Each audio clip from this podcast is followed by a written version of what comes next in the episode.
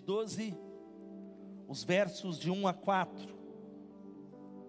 Você, você que está em casa em pé ainda. Hebreus 12, de 1 a 4. Quem achou diz amém. Achou? Diz assim a palavra de Deus. Portanto, uma vez que estamos rodeados de tão grande multidão de testemunhas, livremos-nos de todo o peso que nos torna vagarosos e do pecado que nos atrapalha, e corramos com perseverança a corrida que foi posta diante de nós. Mantenhamos o olhar firme em Jesus, o líder e aperfeiçoador da nossa fé. Por causa da alegria que o esperava, ele suportou a cruz sem se importar com a vergonha. Agora ele está sentado no lugar de honra à direita do trono de Deus pensem em toda hostilidade que ele suportou dos pecadores desse modo, vocês não ficarão cansados nem desanimados. Afinal, ainda não chegaram a arriscar a vida na luta contra o pecado. Uma outra versão diz assim: vocês ainda não derramaram sangue lutando contra o pecado. Jesus, mais uma vez, a tua palavra por si só ela fala, e que haja libertação de todo impedimento, em nome de Jesus. Pode sentar. Esse texto que você conhece tão extraordinário, o autor aos Hebreus, olha aqui para mim, ele está comparando a vida cristã a uma corrida. A vida cristã não é uma jornada de corrida curta, ela não tem a ver com aquilo que nós sentimos numa conferência ou num culto, ou os momentos de montanha, mas a vida cristã, ela é uma corrida ela é uma jornada, ela é uma corrida de longo prazo, ela é uma maratona, e a Bíblia diz que nós somos chamados a completar a corrida. Quem pode dar um glória a Deus? E no meu exercício pastoral e andando com Jesus há mais de 30 anos, eu tenho visto pessoas que desistiram da corrida, abandonaram a corrida, não completaram a corrida, colocaram a mão no arado e desistiram da corrida da vida cristã, ou outros que corriam rapidamente e se tornaram lentos, se tornaram vagarosos. E a Bíblia vai dizendo, e o texto vai dizendo que nós estamos rodeados de uma grande nuvem de testemunhas, ou seja, aqueles que completaram e estão no céu, dizendo: vamos, continua, não termina, Deus quer usar você, mas o texto também vai dizendo algo tão poderoso, dizendo: livremos-nos de todo o peso que nos torna vagarosos. Diga assim: peso, diga pecado. E o texto faz a distinção das duas coisas.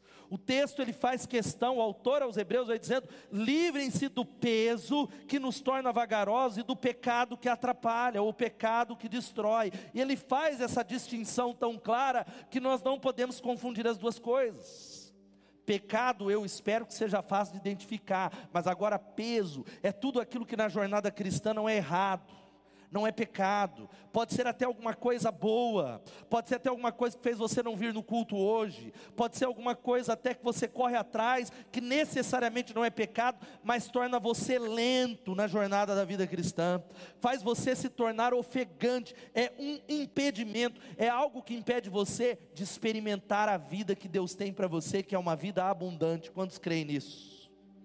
E sabe qual é o problema? A gente, nós vamos nos acostumando a um casamento menor, a uma vida menor, a uma vida cristã menor, a um, relacionamento com Deus menor. Nós temos uma tendência de juntar pesos. Pesos, é mais ou menos eu chamar o Edmilson dele, talvez eu ganhe, mas chamar, vamos fazer uma corrida e eu correr com 20 quilos nas costas. Acho que não ganho, vamos ter. E aí eu, é, é, é algo que não faz parte da jornada e da corrida é algo que me torna lento, vagarosos, e preste atenção em algo. E é um exemplo que hoje que eu falei nessa manhã, eu fiz uma limpeza nessa semana, mas provavelmente você, na carteira, quantos homens aqui tem carteiras aqui? Alguns, agora é só Pix. E a gente tem a tendência de juntar lixo. Eu fui limpar nessa semana, mas tinha, era cartão de 2016, era cartão de pastor que eu nem conheço, era cartão de pedreiro, era cartão, era, era recibo, era cartão de votação de 1990 e bolinha. E a gente tem uma tendência de juntar lixo, de juntar coisas que estorvam a nossa vida e coisas que limitam você, impedem você de crescer. Falta o meu controle, traz o controle correndo para mim aqui, ajuda eu lá, Edmilson. Lembrar, meus irmãos. E agora passa para mim então, Vitória, o que, que é impedimento? Impedimento é aquilo que impede, estorvo, obstáculo, estado de pessoa impedida por qualquer causa de cumprir deveres do seu cargo. E que cargo é esse? A vida cristã. Deus ele salvou você e falou: "Ó, oh, eu estou ungindo você, eu tenho um plano para você que você não tem ideia". O plano que Deus tem, quantos podem um glória a Deus? Os pensamentos de Deus são altos sobre você. Os pensamentos de Deus são pensamentos de paz e não de mal. Deus ele salvou você para usar você como protagonista no reino de Deus. Nós ouvimos na semana passada uma das frases mais impactantes no final de semana de que Deus não tem filhos prediletos, ele tem filhos íntimos. Ele tem filhos próximos filhos que desejam estar perto. Agora nós temos muitos impedimentos, porque o plano de Satanás, olha aqui, eu não estou falando daquele que está longe do reino de Deus. Talvez seja o seu caso, está afastado, você está ouvindo essa mensagem. Estou falando de gente crente gente que está aqui, gente que talvez é até um líder, é do ministério de louvor, é do ministério infantil, é líder de célula, talvez seja até pastor, bispo, apóstolo, apostila, mas que está ofegante na caminhada ele há algo impedindo você, e você é alguém que se tornou lento na jornada espiritual. As coisas espirituais, você era muito mais sensível. As coisas espirituais tocavam o teu coração, e eu quero dizer que nós precisamos nessa noite identificar que existem coisas, impedimentos que nós poderíamos falar tantos. Quais são os impedimentos que podem nos amarrar? Quais são os impedimentos que nos impedem a sermos tudo aquilo que Deus deseja que você seja. Você não tem ideia quais são os planos insondáveis que Deus tem a seu respeito. Quantos podem dizer amém? Ora, aquele que é poderoso para fazer infinitamente mais, além do que pedimos ou pensamos, conforme o seu poder que opera em nós. Eu quero citar só alguns, dentre tantos. primeiro deles, a ação de Satanás. A ação de Satanás meu irmão e minha irmã, existe um inimigo que quer destruir a sua vida. A Bíblia diz que o diabo, ele está ativo no planeta Terra. Satanás, ele vem para matar, roubar e destruir, e existe uma grande batalha espiritual. Agora vamos abrir um parêntese, como eu fiz nessa manhã. Antes de falar sobre isso, você precisa entender que você é responsável. Fala para quem está falando, você é responsável. E aí eu estou falando primeiro por um extremo de crente, que ele, ele não coloque a responsabilidade do seu crescimento espiritual no seu pastor, no seu líder de célula, é, em qualquer pessoa, não coloque, não transfira responsabilidades, você é o único responsável pelo seu crescimento espiritual. É você que diariamente vai crescer, abrir a Bíblia, ter um tempo de lugar secreto, buscar a Deus, vir para o culto. Agora é lógico, nós fazemos isso em comunidade nós temos o auxílio dos irmãos, nós temos o encorajamento da nuvem de testemunhas, mas eu estou abrindo um parênteses, porque há muitas pessoas que vê o diabo, não é o diabo, é o diabo, não vi na célula, foi o diabo. Ah, não vi no culto hoje, fiquei no sofá, foi o diabo.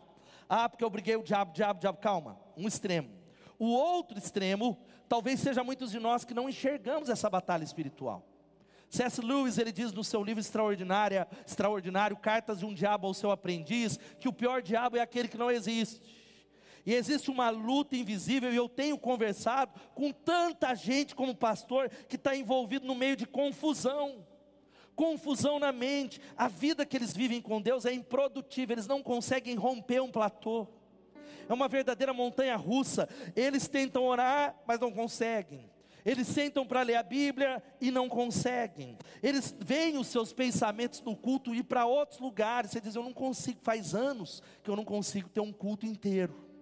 Faz muito tempo que eu não consigo ouvir a voz de Deus. Quando são desafiados a avançar, eu quero desafiar você a avançar. 2022 está terminando. Deus tem um plano para que você viva o melhor ano da sua vida em 2023. Você quer viver esse melhor ano? Poucos querem viver, eu quero viver o meu melhor ano. Você quer viver o melhor ano da sua vida? Muita gente diz assim: eu não estou preparado. Aquela voz que diz ser um hipócrita. Eu sei o que você fez no verão passado. Eu sei quem você é. Esse é um texto, e há tantos textos, olha só, Paulo vai dizendo em 2 Coríntios 2,11: a fim de que Satanás não tivesse vantagem sobre nós, porque não ignoramos as suas intenções. E eu sei que nós estamos envolvidos com uma série de coisas que são espirituais. Talvez você chegando para o culto você fale é verdade. É eu, porque o diabo é um surfista que pega as ondas provocadas pelo nosso coração. Ele joga lenha na fogueira que está lá, mas é uma discussão que você não sabe nem porque que começou. É uma briga que aconteceu nessa semana depois da conferência é talvez alguns pensamentos invasores, uma série de coisas, e a gente precisa entender. Paulo vai falando o que eu receio, presta atenção, meus irmãos, é, e quero evitar é que assim como a serpente enganou Eva com astúcia, a mente de vocês seja corrompida e se desvie da sua sincera e pura devoção a Cristo. Sabe o que, que Paulo está falando? Eu tenho medo que a serpente engane vocês. Não confie no seu coração. Não confie. Nós precisamos vir ao culto. Quem pode dizer amém? Nós precisamos dos irmãos, nós precisamos, a responsabilidade é minha, mas nós precisamos abrir a Bíblia, porque nós corremos o risco de sermos enganados. Enganados não é só para desviar, é estar aqui, mas com um coração que não é mais puro, com um coração que endureceu, um coração que de uma semana para outra você fala, mas como é que pode? Na conferência passada eu estava aleluia, e dando um rabo de raio, eu já estou desanimado hoje. Meu coração já endureceu é um pecado, é necessário. E ele vai dizendo isso não é de admirar, porque o próprio Satanás se disfarça de anjo de luz. Tem um monte de coisa que parece que é de Deus, mas não é de Deus. Tem um monte de porta aberta que não é Deus que abriu para você, meu irmão. Tem uma série de coisas disfarçadas para tirar você do foco. Presta atenção, não existe neutralidade. Deus está te chamando a um compromisso nessa noite. Eu não estou falando da velocidade da corrida, eu não estou falando da capacidade da sua resistência, mas não existe neutralidade. C.S. Lewis, ele diz algo extraordinário: não há terreno neutro no universo. Todo metro quadrado e cada fração de segundos é área pedida por Deus ou reclamada por Satanás. Cada metro quadrado da vida e cada segundo do seu tempo é pedida por Deus e pedido por Satanás. É reclamada por Deus ou reclamada. Agora veja só toda maneira a terra está envolvida numa batalha contra principados e potestades. A Bíblia diz que a nossa luta não é contra o irmão. Sabe esse irmão? Tem gente que não veio no culto por causa de irmão. Tem gente que está com picuinha no coração. Tem gente abrigando mágoa, coisinha, coisinha humana. E o problema, a questão não é sentir ou ser atacado, é o que você vai fazer com isso se você vai deixar esse pecado dominar, esse sentimento dominar, essa amargura dominar. A gente precisa entender que a Bíblia chama o objetivo de Satanás é fazer a sua vida ser miserável. Ou ser uma vida que está na média, medíocre, e ele usa uma série de ciladas, eu vou citar algumas delas. Diga assim: mentira. Primeiro e a maior, ele é o pai da mentira, ele se esconde nas sombras, e as suas armas são as mentiras, ele ataca a mente. Eu, como pastor, eu tenho aconselhado tantas pessoas que já decidiram não obedecer a palavra de Deus. É gente que a gente fala, meu irmão, não, eu entendo o que você está passando, você não sabe, tudo bem, eu não estou aí, mas a Bíblia diz isso, mas aí a gente fala, a Bíblia diz isso sobre finanças, mas, a Bíblia diz isso sobre divórcio, mas, a Bíblia diz isso sobre o culto, mas, a Bíblia fala isso, mas nós relativizamos e aí leva a gente para dois extremos. O primeiro é você achar que você é muito mais daquilo que você é, o orgulho, que é o pecado de Lúcifer. E o orgulho, ele é caracterizado por uma atitude de independência. Nós não ouvimos ninguém. Nós não ouvimos conselhos espirituais, porque eu sei o que eu faço. Eu sou o responsável, acabei de ouvir até mesmo de você. Então, se um líder fala algo que você não sabe de nada, eu tomo conta da minha vida e o orgulho, ele precede a ruína. E eu quero dizer algo para você, meu irmão, diga a palavra decisões. Toma cuidado com as decisões que você está tomando. Existem, você precisa, diga assim, eu preciso tomar decisões. E a gente vai errar. Mas para tomar decisões certas, nós precisamos primeiro de multidão de conselheiros, como diz Provérbios. Na multidão de conselhos está a sabedoria. Mas toma cuidado sobre quem é que você toma conselho. Existem pessoas que você não pode estar se relacionando com algumas pessoas, porque relacionamentos são como elevadores, te levam para cima ou para baixo. Tem relacionamento que está te levando para baixo. Conselho. A outra coisa, as decisões precisam ser baseadas na glória de Deus, na presença de Deus. Falar, Deus, eu vou tomar essa decisão não só por dinheiro. É isso é uma boa oportunidade, mas eu sei que não vai me afastar de Deus e trará, trará mais glórias a Deus. Mas muita gente está como Ló. Você lembra de Ló? A Bíblia diz que Abraão e o seu sobrinho Ló cresceram tanto na terra que a terra não suportava mais os dois. Abraão fala: Ló, escolhe o que você quiser. Se for para a direita, eu vou para a esquerda. Se você for para a esquerda, eu vou para a direita. E a Bíblia diz que Ló pareceu bem aos seus olhos. Ele decide com base no que parece bem aos seus olhos, e ele toma uma decisão que leva a família dele para Sodoma e Gomorra. Há muitos de nós tomando decisões porque o diabo tem nos enganado, que parece bem aos olhos. O outro extremo é achar que nós somos menos do que somos, sabe? Pessoas que uma baixa estima você se sente um miserável, ninguém te ama, é, ninguém te quer, ninguém. Ou tem aquele que se acha a última bolacha do pacote, que é o outro extremo, ou a, a última Coca-Cola no deserto, ou o alecrim dourado de Deus. Você não é nenhuma coisa nem outra. Você não é o alecrim dourado de Deus, mas também você não é, desculpe a expressão, a, a mosquinha no cocô do cavalo de Napoleão. Estamos no meio termo. Meio termo de dizer, eu sou muito amado por ele, eu sou filho do rei, quem pode dar um glória a Deus? Agora olha aqui para mim, o tempo todo tem pensamentos invasores. Diga pensamentos invasores. E Satanás, ele fala, e ele não fala na terceira pessoa, ele começa a dizer: Eu não preciso ir à igreja hoje, eu não preciso ler a Bíblia, ah, hoje eu não estou bem, ah, hoje, olha, é, a minha esposa, o meu marido não me ama, ah, eu sou um derrotado, ah, eu não vou perdoar, eu já fiz a minha parte, e ele sabe que conseguirá enganar você se você achar que esses pensamentos são seus. Uma outra área que é uma seta dessa ação de Satanás se chama, diga assim, acusação. Irmão, o tempo todo, uma das maiores armas de Satanás é a culpa.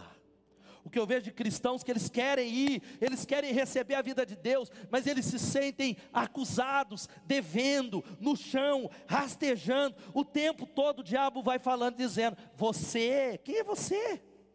Vem aqui no altar, mas essa semana, e o diabo usa até família, é a mulher que acusa o marido. Olha lá, depois vai lá no altar babá. Depois vai lá liderar a célula. Depois vai lá é, servir. Eu vou contar para o pastor. Eu vou entregar a sua vida. Você, eu sei quem você é, ou eu sei quem você é, e a gente sabe que nós precisamos entender algo. Vidas muitas vezes derrotadas, ele joga nos nossos erros. Ele pega a notinha e ele começa a nos culpar e nos acusar e nos colocar no fundo do poço. E os emissários de Satanás, a palavra diabo quer dizer o acusador dos irmãos. E isso talvez seja um grande impedimento para você. Uma outra área, diga enfermidades. Nem toda enfermidade é de origem maligna, mas há muitas áreas que são malignas. Dores de cabeça, tonturas, dores generalizadas pelo corpo, e muitas vezes a gente não sabe a área, porque a gente está tratando ali, mas a raiz é espiritual. A raiz é uma marra. Muitos combatem sintomas físicos sem obter sucesso, porque fazem por meio natural, quando a essência é às vezes o pecado, o perdão, algo do passado é algo realmente maligno, forças malignas operando para destruir você, a sua casa e a sua espiritualidade. Uma outra área do diabo é, diga assim, confusão e medo. Olha aqui para mim, meu irmão, em nome de Jesus, gente que constantemente está confusa. Eu conheço gente que está aqui, essa é a igreja, não, não é, no outra semana não é aqui. Essa é a célula, no outro dia não é. Um espírito de confusão. Mente e eu crer é pensar, mas não estou falando de pensar. Um criticismo que você nem tem ideia e você está sendo controlado. Você não consegue fluir em nenhum ambiente, desfrutar e construir, é, amar as pessoas, ministrar, porque constantemente a sua mente é voltada para um, um criticismo maligno, questionamentos infundados. Constantemente você tem muita dúvida sobre os líderes, sobre a igreja, sobre Deus, um auto-engano. E uma outra área se chama controle, diga controle. O diabo começa, sabe qual é o objetivo dele? Fazer o inimigo induzir os demônios a zombar de você, xingar, enganar. É através de muitas áreas que precisam ser fechadas, através do sangue de Jesus. Porque ele quer que você se atrase. Talvez ele nunca vai tirar você de Deus. Quantos são de Jesus aqui? Dá um glória a Deus. Tem gente que precisa se converter nessa noite. Ah, mas eu nasci na igreja. Fui criado na igreja, eu prego. Tem que se converter, filho. Você não nasceu de novo. Nicodemos diz: necessário é nascer de novo, mas não é para esses que eu falo. Eu digo para você que é salvo. O diabo talvez ele não, ele não arrebatará você das mãos do Senhor. A salvação, ela é um fato realizado pela cruz do Calvário, mas ele quer sabe fazer o que? Controlar você e atrasar você. atrasar você no plano que Ele tem. Esta é a primeira, talvez, um dos maiores impedimentos. Segundo, sabe qual é esse aqui? Diga a intenção do coração dos homens. Isso é um fato. Eu não estou advogando aqui uma igreja que eu vejo um meio evangélico e tudo. Ai, não vou mostrar o carro novo porque é inveja. É, ela fez quebrar, bati o carro, pastor, é inveja. Seja motivado pela inveja, meu irmão, porque o maligno não nos toca. Maior é o que está em nós do que aquele que está no mundo. Eu abro um parênteses para falar da ação de Satanás, de que maior é aquele que está em você do que aquele que está no mundo. Eu abro para dizer que a Bíblia diz que o Deus de paz esmagará Satanás debaixo dos nossos pés. Para isso se manifestou o Filho de Deus, para desfazer as obras do diabo. E aí eu estou falando que tem gente que está no extremo, mas é fato que existem intenções ruins sobre você. Nem todo mundo se alegra com o seu sucesso. Nem todo mundo fica feliz com o seu sucesso. Nem todo mundo celebra com você. Tem gente que quer que você se dê mal. Quem pode falar misericórdia? Eu estou nem aí para isso, mas é um fato. Existem intenções de pessoas para te prejudicar. Num trabalho, talvez clientes, fornecedores, às vezes até mesmo dentro da igreja. Não sou bobo de dizer que não. Gente que de maneira sutil e cruel ataca os relacionamentos, causando discórdia. Hoje pela manhã eu falei, é, muitas vezes tem o fofoqueiro, o maledicente, meu irmão, corta a conversa maligna em nome de Jesus. Você precisa chamar algumas pessoas do seu relacionamento e falar: a partir de agora nós não vamos fazer churrasquinho de pessoas da nossa casa. Na minha casa eu não quero maldição. Não, nós vamos exaltar o Senhor. Fecha a boca. Talvez é necessário cortar relacionamentos, como eu falei. Nós não faremos mais isso. Eu não deixarei a minha casa, a minha mesa de bar de maldição. Porque tem gente que está boicotando a sua vida espiritual e o plano de Deus sobre você, e você é responsável. Há muita gente, é, é mais ou menos isso. Eu olho para o Rodrigo e o Rodrigo vem. É, e aí, o que, você acha do Edmilson? Eu não falo mal dele, mas eu faço assim. Prefiro não falar. Já falou. Aí o Regivaldo, o que, que você acha do Valadão? Deixa para lá. Ficar quieto. Contaminando pessoas. E é uma série de coisas, gente negativa, gente que talvez você convive com pessoas que estão matando a sua fé. Pessoas que você fala, ó, Deus abriu uma porta. Ih, já vi esse filme, vai dar muito certo não. Ih, estou sendo usado da igreja, sou líder de célula. Líder de célula? Trabalhou, ih, já fui. Ah, eu estou empreendendo, qual que é o ramo? Ah, o ramo é mecânica. Ih, o mercado está ruim, o dólar está lá em cima gente negativa. É óbvio que nós não somos contra as pessoas, a nossa luta não é contra pessoas, mas nós precisamos identificar isso. A maldade dos homens, eu falei hoje pela manhã de que as redes sociais são um campo de adoecimento, meu irmão. Sai da rede social.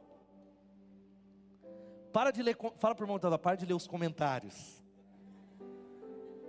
É sério.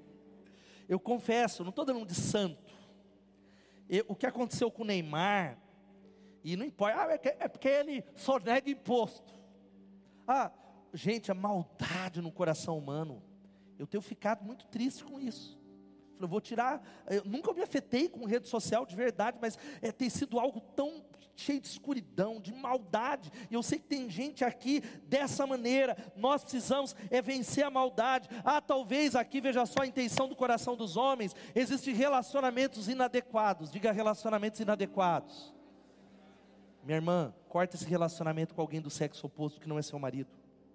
Meu irmão, corta caminho da Jezabel no nome de Jesus. Para de ficar conversinha no WhatsApp, para de conversinha na rede social. Para de mandar olhinho com coração, sorrisinho, palminha, em nome de Jesus. Para de flertar com o pecado. Para de brincar com essas coisas. E aí eu abro parênteses: casais de namorados que vivem como gente casada e não entende porque têm sido roubados da vida de Deus, precisam tomar decisões. Quantos estão entendendo essa palavra? Terceira coisa, sabe qual é? é o poder do pecado, é aquilo que habita em nós. A ação de Satanás, a intenção dos homens, e diga assim: o poder do pecado. E aí isso tem a ver com, com aquilo que habita em você. Meu irmão, quantos concordam que o mundo está cheio de maldade? Quem pode levantar a mão? Mas o principal meio de maldade está dentro do seu coração, Jesus já falou. Tem a ver com você. Aí a gente quer julgar o pecado do irmão da irmã. O pecado é diferente, mas só Deus conhece o teu coração. Só Deus sabe o que você fez no verão passado, mas Ele não te acusa, Ele não lança em rosto, Ele ama você. Mas isso é para nós colocarmos a entender: eu não vou julgar o meu irmão, porque eu sei. Eu sei, como diz Paulo, leia comigo Romanos 7, 19 e 20, vamos ler todos juntos. Porque não faço o bem que eu quero, mas o mal que eu não quero, esse eu faço. Mas se eu faço o que não quero, já não sou eu quem o faz, e sim o pecado que habita em mim. Quantos se identificam com o apóstolo Paulo aqui? Levanta a mão. Alguns são muito santos, glória a Deus pela vida. Depois do final, eu queria que vocês orassem por mim, por nós. Mas à noite teve mais pecadores do que a parte da manhã. A parte da manhã tinha um pessoal mais santo, acho que estavam dormindo na hora da mensagem. Paulo está dizendo: o bem que eu quero eu não faço, mas o mal que eu não quero, esse eu faço, porque o pecado habita em mim. Eu não sou pecador porque eu peco, eu peco porque eu sou o pecador. E nós precisamos guardar isso nessa noite, de que podemos ser escravizados pelo pecado nós podemos ter um, ser acorrentados pelo mal, nós entramos num cativeiro espiritual que a gente não consegue sair. A gente fala, ó, oh, 10 anos que eu estou, não consigo sair dessa área. E como eu falei, uma multidão brincando com o pecado, flertando com o pecado, racionalizando o que a Bíblia chama de pecado, passando perto do pecado, cheirando o pecado, mas o pecado gera morte, não importa o que a sociedade diga, o pecado ele cansa, o pecado destrói, Toda vez que você peca, uma área morre. O salário do pecado é a morte, diz a palavra de Deus. O salário do pecado é a morte. Toda vez que pecamos, algo morreu. Talvez o seu cansaço seja o peso, você precisa fazer exercício físico, amém ou não? Amém ou não? Uma caminhada ajuda, uma anemia, ir no médico, mas talvez seja o pecado. Você vem para o culto, nada toca você, o pecado não confessado, o pecado acumulado, e eu falei dos jovens, e isso vale para qualquer um. Cadê os jovens aqui que solteiros e namorados? Quem não é casado? Levanta a mão. Quem não é casado, levanta a mão. Eu sou de uma época, agora não. A maioria, espero que nessa igreja não, os jovens nem perguntam nada e não, não quer santidade. Mas na minha época era assim: Pastor, eu estou namorando, até onde pode ir? Onde é a linha do pecado? E aí, eu sei que eu estou aqui, vocês vivem nesse culto falando, vai cair, vai cair, ele vai cair. Estou ligado. Eu estou ligado que às vezes eu estou aqui cantando, os irmãos, meu Deus, ele vai, vai, vai. Já caiu um dia de pé, em nome de Jesus. Aí o púlpito está cada vez mais para trás. Mas é exatamente isso que alguns jovens fazem. A linha do pecado está ali. Ele fala, pastor, até onde pode chegar aqui? Ele, eu quero ir ali brincar com o pecado. Brincar com aquilo que você precisa romper, meu irmão, em nome de Jesus, eu quero dizer algo para você: de que talvez um dos maiores pecados, eu falei da área sexual, é outro, a omissão. Tiago capítulo 4, versículo 13 diz que aquele que sabe fazer o bem e não faz, comete pecado. Sabe como é que nós pecamos e o pecado nos afasta de Deus? O pecado nos distancia de Deus quando você sabe que tem uma necessidade para ser suprida e você não faz. Você sabe que tem uma área que Deus chamou você para se envolver, mas você não abre mão. Tem a ver com você, marido. Cadê os maridos? Levantem as mãos que não lideram as suas casas está deixando seu filho passar muito tempo no celular, que não lidera o culto doméstico, que você sabe que a postura da sua esposa está errada, mas você não fala, porque pastor, depois vai bater em mim, sei lá, lei José da Penha. Ou talvez você tenha sido omisso, o silêncio de Adão, que você fala, eu prefiro viver em paz, mas em áreas que está destruindo a sua família, você tem escalado ou talvez a mulher que é insubmissa em nome de um feminismo, uma distorção não bíblica, ela não tem fortalecido seu lar e a mulher sábia edifica a casa, mas a tola destrói com a mão. Pecado, pecado, pecado. Uma outra área de pecado, sabe qual é? Diga preguiça. Talvez você não está, porque a gente fala, mas não estou tão cheio de pecado, eu venho todo domingo, mas o que distancia você do tempo devocional é a preguiça, é a Netflix. É, você vai ler, aí você fala, não, vou deixar para depois. Ai, mas eu estou uma, uma leseira, uma leseira espiritual. E aí a gente precisa entender, diga-se, a carne não melhora nunca. Porque tenta jogar futebol, assistir jogo da Copa ruim, a gente fica lá duas horas. Quem já maratonou aqui é, séries? Talvez eu peguei já assisti oito episódios, só eu, tirou. Pode levantar a mão, irmão. Quem já maratonou uma série que você ficou lá na adrenalina, chegou no último episódio e falou: perdi meu tempo? Alguém ou só eu? Não é? Eu assisti uma série um tempo atrás, não me lembro o nome, depois vou colocar lá no meu inbox, não assista, por favor. E aí meu irmão indicou, eu falei, mas você assistiu todo? Não, tá top. Aí era top a série. Eu falei, que top. Eu peguei a minha, minha folga. Uma, pensa numa série maravilhosa. Chegou no último episódio, eu falei, o que, que eu fiz da minha vida? Eu devia ter lido um livro. Mas eu fiquei lá. Agora experimenta, meu irmão, ler a palavra de Deus. Experimenta ir para a célula. Experimenta fazer uma jornada de jejum para você ver a oposição espiritual. A carne não melhora. As coisas espirituais, elas são vencidas no espírito, porque o diabo, ele começa a fazer isso, eu fecho esse ponto dizendo que existem correntes que talvez prendem você e existem níveis de escravidão do diabo. Olha para isso. Níveis. Primeiro, o crente que vive uma vida normal no exterior, mas internamente luta com uma enxurrada de pensamentos pecaminosos, luxúria, inveja, cobiça, ódio, ira. Tal pessoa virtualmente não tem vida devocional. A oração é uma, é uma experiência frustrante, você não tem vida de oração. Constantemente os relacionamentos dessa pessoa é uma bagunça, é briga de tudo que é lado é briga com cunhado, é dentro da igreja, é dentro da célula, é confusão, é uma série de coisas, e acham que talvez o problema é elas, não identificam que tem uma raiz espiritual. Um outro nível de escravidão, sabe qual é? É aqueles, presta atenção, que não fazem distinção mais entre os seus próprios pensamentos e as vozes estranhas que parecem controlá-las vozes que estão ditando dentro da sua casa, e gente que diz: Eu não sei o que, que eu estou pensando nisso, eu não sei porque eu não consigo dizer não a isso. E o último nível se chama controle, diga controle. É gente que perdeu o controle da sua vida e ouve na sua mente vozes, vozes que já são a sua, levando você para o pecado. E a Bíblia diz o seguinte, Romanos 6,16. Leia comigo, vamos ler. Não sabem que quando vocês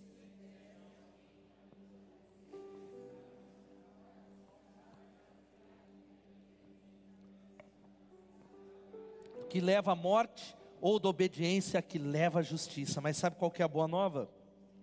A provisão nessa noite, Deus vai libertar você em nome de Jesus.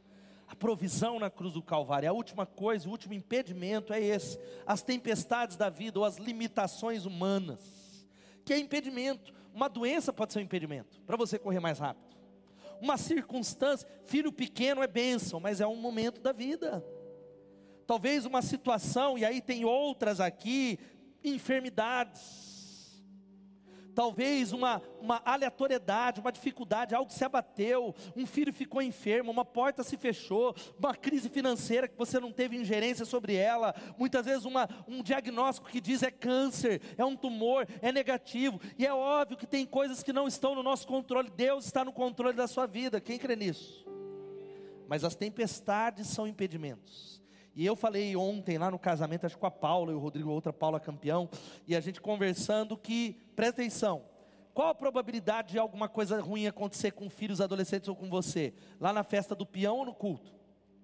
Onde? Falando sério, qual a probabilidade maior? Num boteco ou na célula? Onde é que você acha que coisa ruim mais vai acontecer? Vocês têm dúvida? Talvez aqui na igreja pode acontecer. É lá. É claro que existem lugares que nós apressamos a ação do maligno, mas existe muitas vezes que a, a, fatalidade chega, as tempestades, a chuva chega na casa de justo e injusto. Por isso, o Salmo 91 nos ensina a pedir a proteção de Deus sobre a nossa casa e crer nele. Quem pode dar um glória a Deus? O Salmo 121 diz: Eleva os meus olhos para os montes, de onde virá o meu socorro. O meu socorro vem do Senhor que fez os céus e a terra. Ele te guardará como sombra à sua direita e à sua esquerda, Ele guardará a sua entrada e a sua saída desde agora e para sempre. Você crê nessa palavra? Dá um glória a Deus. Aplauda Ele por essa palavra. Aleluia. Orar a Deus, falar, Deus, me guarda, porque eu quero ser útil no teu reino, eu tomo uma decisão. E como a gente fecha? E que resposta a gente vai dar para Deus? Como é então, pastor, que eu faço para vencer esse peso ou esse pecado, esse impedimento? Em primeiro lugar, eu preciso identificá-los e reconhecê-los. Nessa noite, na minha vida, o que é que está me amarrando? Você precisa seriamente responder, porque talvez você nunca parou para fazer essa avaliação. Ah, já sou crente, já estou lá, avaliar isso. Quais são as áreas que te impedem de ir além? Talvez você está legal, mas Deus tem mais para você, meu irmão. Deus tem uma unção maior. Deus quer te usar como uma flecha nas mãos de Deus. Deus quer te usar como um vaso limpo, cheio do poder de Deus, para impactar a sua geração, impactar a sua família, em nome de Jesus. Para ser um construtor para ser alguém que não é mais um na empresa, mas ser alguém que fala: usa-me, Senhor, usa minha vida, eu quero ser protagonista. Eu não estou falando protagonista de aparecer, eu quero ser usado. Eu quero ter uma vida plena, eu quero ter experiência com Deus. Pare, sabe o que você precisa fazer? Para de dar desculpa e assuma a responsabilidade em nome de Jesus. Para de jogar, ah, porque eu preciso. Não, tudo é, é, é bênção tudo é meio. Mas sabe o que você precisa dizer? Não se acostume com uma vida amarrada e impedida.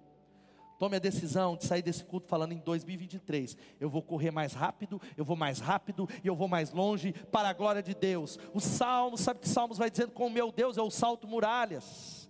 Com ele eu posso vencer um exército. Dá um glória a Deus por isso. Segunda coisa é eu devo me arrepender e render tudo a Deus. Arrependimento é a palavra para nós dessa noite, porque arrependimento é a primeira palavra do Evangelho.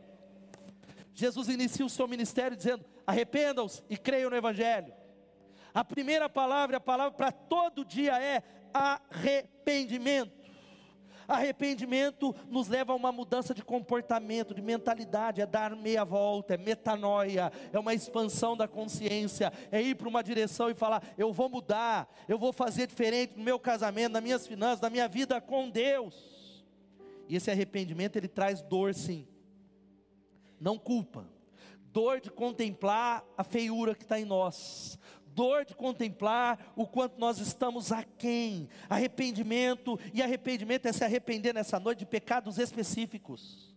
Pega uma folha, meu irmão, e começa a anotar, começa a dizer: sonda-me, ó Deus, e vê se tem alguma área que eu não estou enxergando, que tem áreas que ele não enxerga pede para alguém, procura um discipulador, procura o seu líder de célula, pede, ouve e coloque essa lista e diga: Deus, eu estou me arrependendo, porque tem muita gente que se arrepende no atacado, no atacadão dos pecados. Ó Deus, perdoa a multidão dos meus pecados.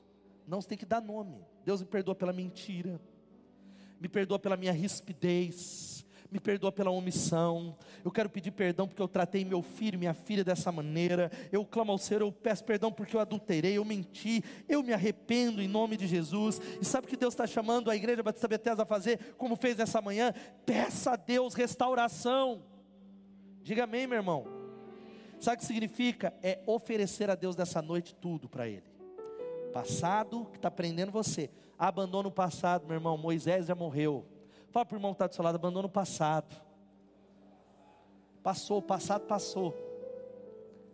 Chuta em nome de Jesus. Passado, presente, futuro. Olhar e dizer assim: Senhor, rendição. E deixa eu perguntar algo para você: você já entregou tudo a Deus? Quando eu digo tudo, é tudo: relacionamentos, recursos, dinheiro, ministério. Você entregou preocupações, dores, desejos, tudo que compõe a sua vida. Pergunte a Deus nessa noite: Deus, qual é a área que o Senhor não está controlando? Qual é a área que está na minha mão? Qual é a área que ainda eu estou lutando com o Senhor e que eu preciso deixar que seja do jeito de Deus? Quais são as coisas que estão impedindo você de prosseguir na corrida? Sabe o que nós precisamos? Entregue suas preocupações a Deus em nome de Jesus. Viva livre e leve, aleluia. Para de ficar preocupado com dinheiro, meu irmão. Aí vem o pensamento, né? Eu sei que paga minhas contas, pastor. Nem você. Ele é o doador, ele é o provedor.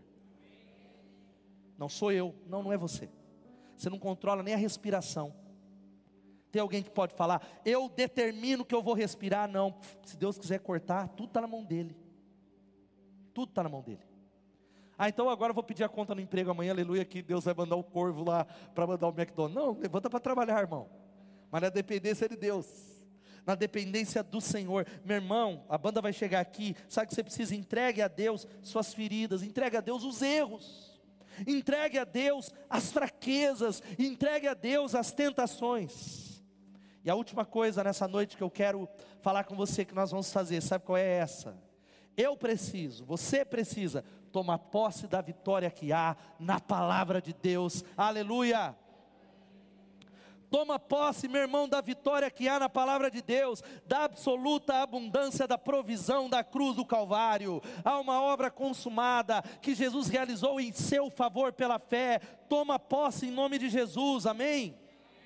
Posse, sabe que vitória é essa? Olha aqui para mim: vitória sobre o diabo, sobre os homens e vitória sobre o pecado. Louvado seja o nome de Jesus. Pastor, mas assim? Desse jeito? É pela fé é tomar posse do que é seu, dizendo: Deus, eu creio, eu me arrependo, eu creio no Senhor, é tomar uma decisão. Quando a gente toma essa decisão, cadeias começam a ser quebradas. Nessa noite, Deus já começou a quebrar algumas cadeias da sua vida em nome de Jesus. Deus, a Bíblia diz que nós somos libertos. Ah, conhecereis a verdade, e a verdade vos libertará. Se o Filho, pois, vos libertar, verdadeiramente sereis livres. Quantos querem a libertação que há no nome de Jesus? A liberdade que há no Espírito Santo. Porque, meu irmão, quando você se reveste de Cristo, cheio de Cristo, quando Cristo está em você, a justiça de Jesus, sabe o que, que acontece? Presta atenção, você é justificado aos olhos de Deus. O diabo ele vem cobrar uma conta, mas sabe que ele olha, ele bate em retirada porque ele vê as vestes de Jesus, o sangue de Jesus.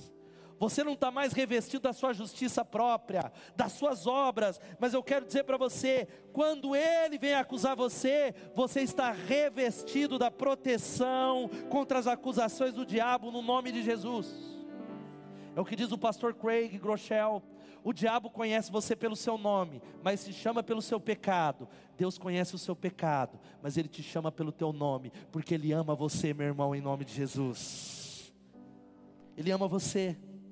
É o diabo que é o acusador. Ele diz: Olha, é, é, ele ama você. E há uma palavra poderosa em Romanos 8, 33, 34, que diz o seguinte: Quem fará alguma acusação contra os filhos de Deus? É Deus quem os justifica. Quem os condenará? Foi Cristo Jesus que morreu e mais, ressuscitou, está à direita de Deus e intercede por nós. Se Deus é por nós, aplauda Ele por essa palavra poderosa. Aleluia. Agora, meu irmão, existe um, um caminho aí, não é troca, mas existe uma igreja evangélica que vive no pecado, não tem arrependimento, ele diz: Eu sou menina dos olhos de Deus, e vê no pecado. Não vou dar nome aos bois aqui, tá? Se estiver assistindo aí, Deus te abençoe. Estava num evento e aí tal, falando com uma pessoa, e eu, ô oh, cara, você é amigo do noivo, da noiva, cara chapadão, bebaço. Não, não, sou um missionário. Eu regalei o olho, falei, meu Deus, missionário embriagado. Não estou fazendo o papel do acusador, existe arrependimento é a palavra do Evangelho. Se alguém está em Cristo, nova criatura já é, as coisas velhas se passaram, não permaneça no seu pecado. Quem fará alguma acusação contra os filhos de Deus? Mas ande com Deus, acerte a sua vida nessa noite. E eu fecho, fica de pé no seu lugar dizendo uma das palavras mais poderosas da Bíblia contra as acusações do maligno. Apocalipse capítulo 12, 10 e 11. Leia comigo, vamos ler esse texto todos juntos. Então ouvi uma forte voz do céu que dizia: Agora veio a salvação, o poder e o reino do nosso Deus e a autoridade do seu Cristo, pois foi lançado fora o acusador dos nossos irmãos, que os acusa diante do nosso Deus dia e noite. Eles o venceram pelo sangue do Cordeiro e pela palavra do testemunho que deram. Aleluia.